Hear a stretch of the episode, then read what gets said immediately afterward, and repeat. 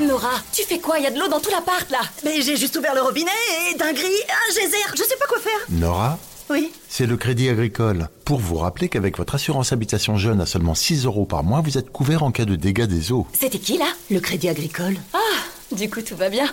La nouvelle assurance habitation jeune du Crédit Agricole, 6 euros par mois, c'est tout. Contrat assuré par Pacifica, entreprise régie par le Code des assurances et distribué par votre caisse régionale de crédit agricole courtier en assurance. Tarif en vigueur au 1er janvier 2023. Conditions sur crédit-agricole.fr. Genside présente.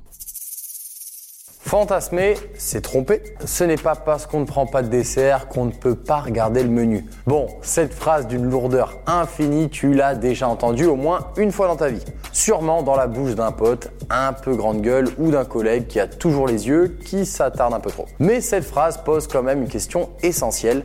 Est-ce que fantasmer, c'est tromper? La première chose que tu dois savoir, c'est qu'avoir des fantasmes, c'est un phénomène naturel. D'ailleurs, tous les spécialistes du sexe sont formels, quasiment tous les humains fantasment. Tu n'es donc pas du tout seul, c'est juste que tout le monde ne l'avoue pas. Mais à quoi on pense quand on fantasme? Plan A3, sexe dans un lieu public ou jeu de rôle, voilà les trois fantasmes les plus répandus chez les Français en 2021 selon une étude Ipsos. Mais si beaucoup de gens ont les mêmes, les fantasmes peuvent être aussi très différents d'une personne à l'autre. Quoi qu'il arrive, ils ont tous une chose en commun, ils expriment un désir plus ou moins enfoui en nous. Donc, ils se glissent dans ton cerveau sans que tu puisses y faire grand chose. Alors, pas la peine de te culpabiliser. Mais du coup, est-ce que fantasmer, c'est tromper? On te l'a dit, tu ne contrôles pas tes fantasmes.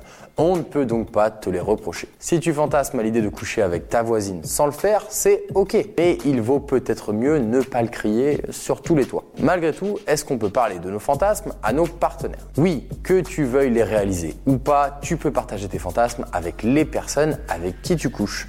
Ça n'influencera pas forcément votre vie sexuelle, mais ça peut vous donner des idées. Attention quand même, ce n'est pas parce que tes fantasmes sont normaux qu'ils ne peuvent pas blesser tes partenaires sexuels. Alors, veille à être bienveillant quand tu leur en parles. C'était un podcast de Genside.